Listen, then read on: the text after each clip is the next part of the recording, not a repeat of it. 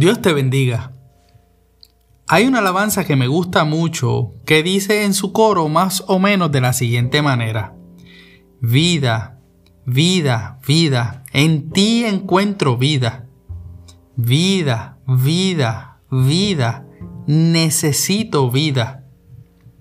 No la canté porque ya debes saber que no canto. Y si lo hiciera, entonces concluiría este episodio porque buscarías algo mejor que escucharme a mí cantando. Inicio con esto porque siendo Jesús la vida, es en Él donde podemos encontrarla. Es a Cristo donde podemos ir cuando estamos en necesidad de salir de la muerte espiritual en la que nos podemos encontrar por causa del pecado. Habiendo entrado en esta tercera palabra vida con la cual Jesús se define a sí mismo, es necesario para mí que pueda aclararte un punto que compartí contigo la semana pasada. Al mencionar que en el momento que Dios formó al hombre y puso aliento de vida para que del polvo de la tierra fuera ser viviente, ese aliento de vida fue su Santo Espíritu. Siendo Dios, Jesús y el Espíritu Santo uno, como así lo dice la Biblia en 1 de Juan capítulo 5 versículo 7, la manifestación en la creación es de su espíritu. Aunque estos tres son uno, sus funciones son distintas.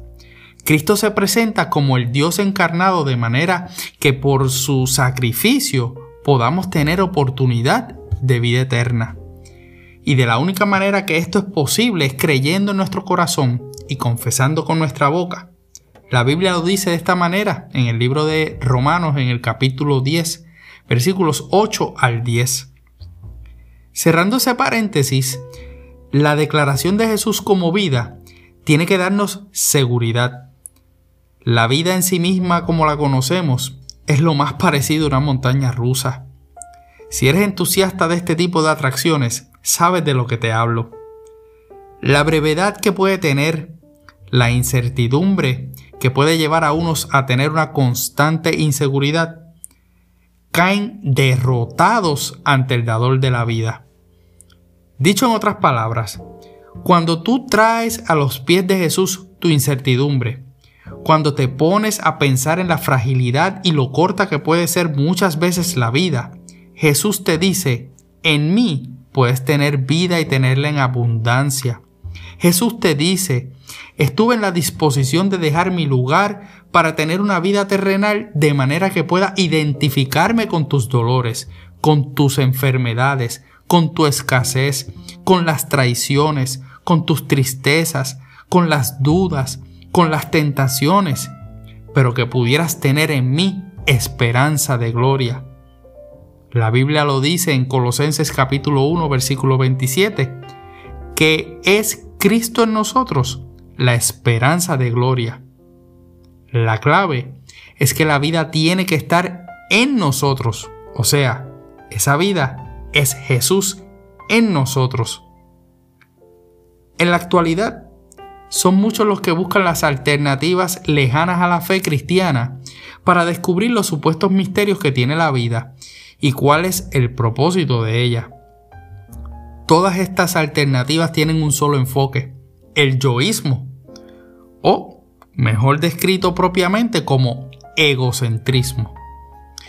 Estos asuntos de empoderamiento, la automotivación, son algunas de esas doctrinas que, aunque pueden tener cierto efecto sobre quienes la practican, hemos visto cómo en este año en particular muchas de esas filosofías de vida se quedaron cortas en llenar los espacios vacíos que nos dejan las cosas que no podemos controlar. Jesús, en cambio, no nos ofreció los secretos de la vida. Él simplemente y de manera directa y sin rodeos dijo que Él es la vida.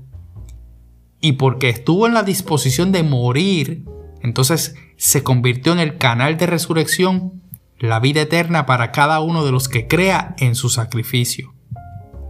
Esa vida eterna es la actual posesión de nosotros como creyentes por medio de nuestra relación con Cristo y que un día va a extender su glorificación sobre nuestros cuerpos. Pero esta vida no es meramente un principio de poder y una movilidad al lugar celestial, sino que verdaderamente tiene implicaciones morales que son inseparables, como lo es la santidad y la rectitud. A través de las escrituras, la muerte y el pecado, y por el otro lado, la vida y la rectitud son frecuentemente contrastados. La realidad es que en la manera en la que nos sigamos fijando de las cosas terrenales y quitando nuestra vista de las cosas eternas, entonces seguiremos tropezando con los mismos conflictos de fe que nos llevan a dudar y en ocasiones terminan alejándonos del Señor. Para esto que hemos estado conversando hoy, el apóstol Pablo en su carta a los colosenses, en el capítulo 3, versículos 1 al 4, tiene esta recomendación para ti. Dice la versión Palabra de Dios para todos, puesto que ustedes fueron resucitados con Cristo de la muerte, busquen las cosas del cielo, donde Cristo está sentado a la derecha de Dios. Concéntrense en las cosas celestiales y no en las terrenales, pues ustedes han muerto a su vieja manera de vivir y ahora la nueva vida que disfrutan con Cristo está guardada en Dios. Por eso, cuando vuelva Cristo, que es su vida, ustedes compartirán su gloria. Qué palabra poderosa y qué seguridad nos tiene que dar el saber que la nueva vida la podemos disfrutar con Cristo. El tiempo en esta tierra, mientras tengamos vida, tendremos altas y bajas, tendremos salud y enfermedad, abundancia y escasez, alegrías y lágrimas.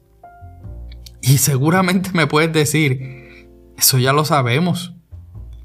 Lo que sucede es que en esos momentos, cuando la estamos pasando bien difícil, es que necesitamos verdaderamente confiar que en Jesús tenemos esta certeza de que el día que tomamos la decisión de morir a nuestras pasadas maneras de vivir, para que entonces podamos permitir que Él sea vida en nosotros, nos permita tener el acceso a sus cuidados y a la protección de Dios, porque ya nuestra vida está guardada en Él.